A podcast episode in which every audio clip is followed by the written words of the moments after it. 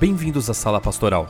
Eu sou o pastor Alejandro Ninauaman e estamos lendo juntos o livro Herdeiros do Reino de Josanã Alves.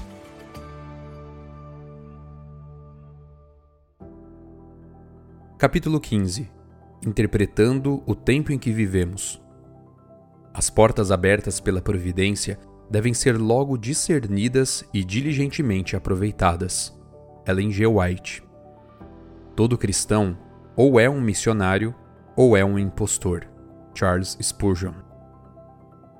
O escritor Richard Dawkins é um conhecido biólogo evolucionista que tem produzido uma série de livros, artigos e vídeos defendendo o ateísmo. Ele criou no site de uma fundação que leva seu nome uma campanha chamada de Desafio da Blasfêmia. Esse desafio recompensa os participantes por demonstrarem, mediante vídeos postados no YouTube, que não acreditam em Deus. Um grupo chamado The Rational Response Squad, Esquadrão de Resposta Racional, investiu 25 mil dólares nessa campanha para encorajar os jovens a renunciar publicamente sua crença em Deus. Imagino que a maioria dos participantes desse desafio não faça ideia do que significa blasfemar. Na concepção bíblica, blasfêmia consiste em palavras ou condutas injuriosas à honra e à santidade de Deus. A Bíblia associa a blasfêmia ao pecado imperdoável. Aquele que blasfemar contra o Espírito Santo nunca terá perdão, visto que é réu de pecado eterno. Marcos 3, 29. O capítulo 5 do livro de Daniel é dedicado à história de um homem chamado Belsazar, o qual cometeu o pecado da blasfêmia. Belsazar não era o sucessor imediato de Nabucodonosor, era na verdade o corregente do império. Seu pai, Nabonido, era o rei.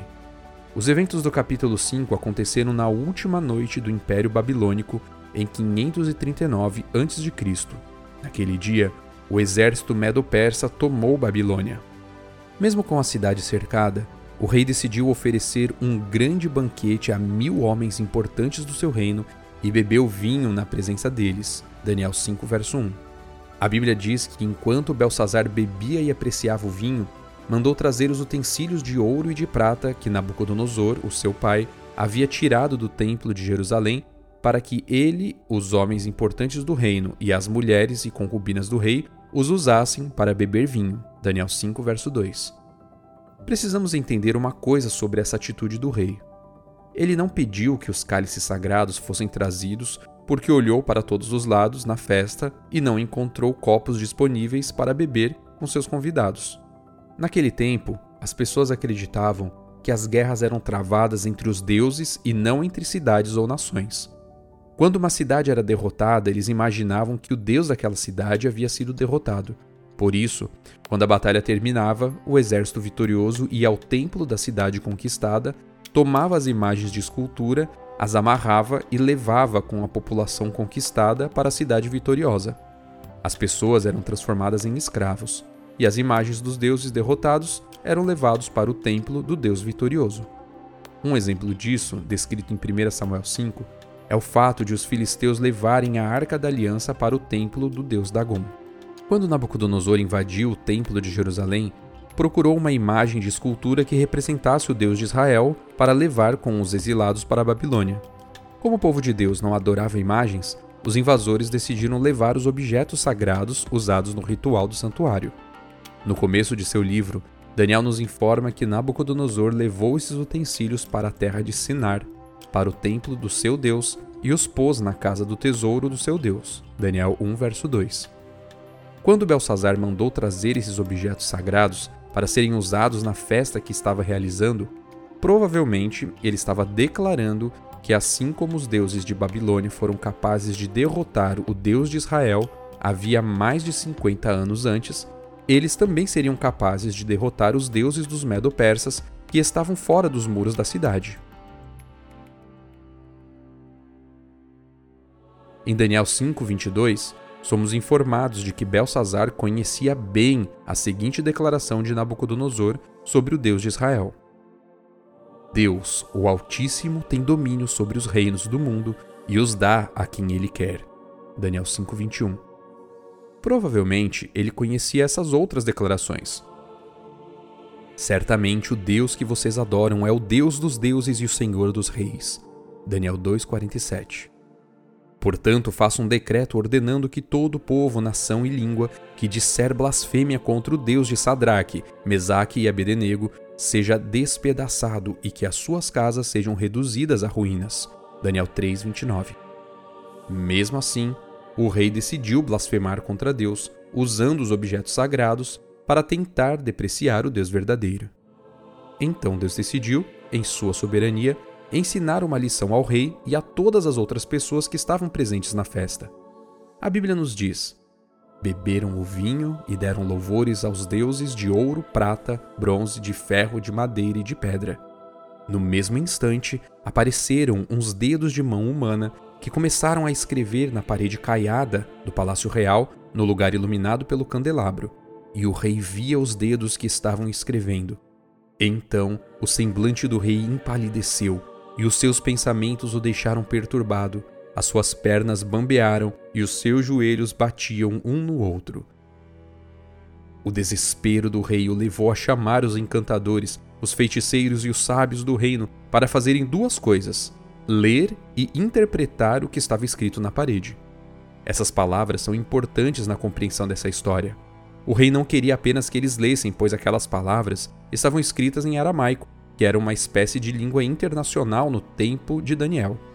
Siegfried Schwantz comenta o seguinte sobre as palavras na parede: Tanto quanto possamos julgar, não havia nada particularmente misterioso quanto a escrita em si ou o significado das palavras.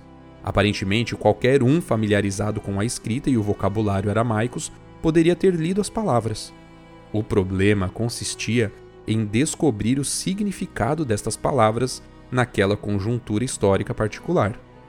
De origem sobrenatural, elas exigiam uma sabedoria mais do que humana para acertar seu significado fundamental. As palavras escritas eram as seguintes: Mene é um particípio do verbo numerar ou contar. Tekel é um particípio passivo do verbo pesado. Parsim é o plural da palavra aramaica peres e significa pedaços. A pergunta a ser respondida é: se as palavras poderiam ser lidas, por que o rei precisou do auxílio de Daniel? O texto bíblico diz que o rei explicou esse ponto ao profeta com as seguintes palavras: Acabam de ser trazidas à minha presença os sábios e os encantadores para lerem o que está escrito na parede e me darem a sua interpretação. Mas eles não puderam dar a interpretação.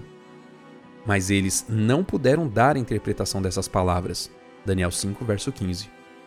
Em outras palavras, os sábios conseguiram ler, mas não conseguiram interpretar o que Deus havia escrito na parede.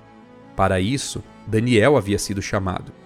Ele poderia interpretar o que os outros só conseguiam ler. Hoje, vivemos em uma realidade semelhante. O mundo olha para acontecimentos como fome, desemprego, corrupção, violência, doenças, terremotos, vulcões e consegue ler que alguma coisa está para acontecer no planeta. Mas assim como Belsazar, o mundo observa esses acontecimentos com pavor e angústia. É por isso que Deus chama seus servos e servas para interpretar o que o mundo só consegue ler. Este é o nosso chamado: anunciar que aquilo que o mundo vê com desespero é esperança para nós. Todos os sinais que apavoram o mundo são, na verdade, anúncios de que nossa salvação está chegando. Devemos anunciar que este mundo não irá acabar com uma pandemia, uma guerra mundial ou uma catástrofe natural, e sim com um glorioso retorno de Jesus. Talvez essa mensagem seja comum para você, mas para a maior parte da humanidade, ela é desconhecida e fará diferença entre a vida e a morte. Todos os dias deveríamos sair de casa pedindo que Deus nos guie a pessoas com quem possamos compartilhar a verdade de que Jesus voltará para salvar aqueles que aceitarem a graça maravilhosa oferecida por ele na cruz do Calvário.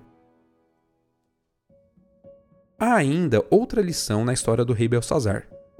Provavelmente ele nunca havia dado ouvidos a Daniel antes, mas as circunstâncias do banquete o levaram a procurar um homem de Deus e a ouvir a interpretação profética dos acontecimentos daquele dia. Da mesma maneira, o que está acontecendo no mundo está abrindo corações antes endurecidos. É possível que aquele seu vizinho que antes zombava de sua crença hoje necessite de alguém que mostre a ele que há paz disponível neste mundo em pedaços. Aquela sua amiga da faculdade que não via lógica em sua fé, hoje pode estar precisando de uma oração e de uma palavra bíblica de conforto que a levem a entender que Deus está no controle. Não se engane, os difíceis acontecimentos dos últimos anos foram usados por Deus para abrir corações endurecidos e despertar necessidades em mentes que se achavam suficientes. Conheci há alguns anos uma igreja que estava localizada em um bairro de alto padrão. Os membros daquela igreja não viam possibilidade de levar a mensagem de salvação àquele lugar. As pessoas pareciam inacessíveis em suas casas luxuosas. Suas ações missionárias, como a distribuição de livros ou a realização de feiras de saúde, eram sempre em bairros vizinhos considerados mais acessíveis. Incomodados com essa situação, eles tiveram a ideia de entrar em contato com a TV Novo Tempo e perguntar se alguém nas ruas próximas à igreja estaria estudando a Bíblia por meio da escola bíblica. Isso parecia improvável. Como aquelas pessoas que tinham centenas de canais de televisão à disposição iriam achar a Novo Tempo? Para surpresa de todos, descobriu-se que mais de 150 pessoas nas proximidades da igreja estavam recebendo estudos bíblicos da Novo Tempo.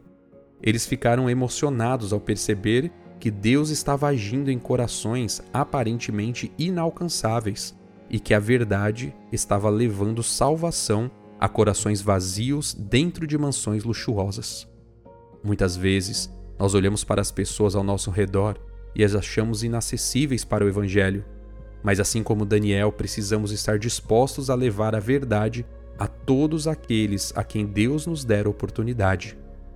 Neste momento, quero convidar você a fazer uma oração e pedir a Deus que o use a cada dia para levar a verdade a pessoas que estão desesperadas e aflitas em relação ao futuro. Peça a Deus para olhar a todos com quem tiver contato como filhos e filhas de Deus, aptos para a vida eterna.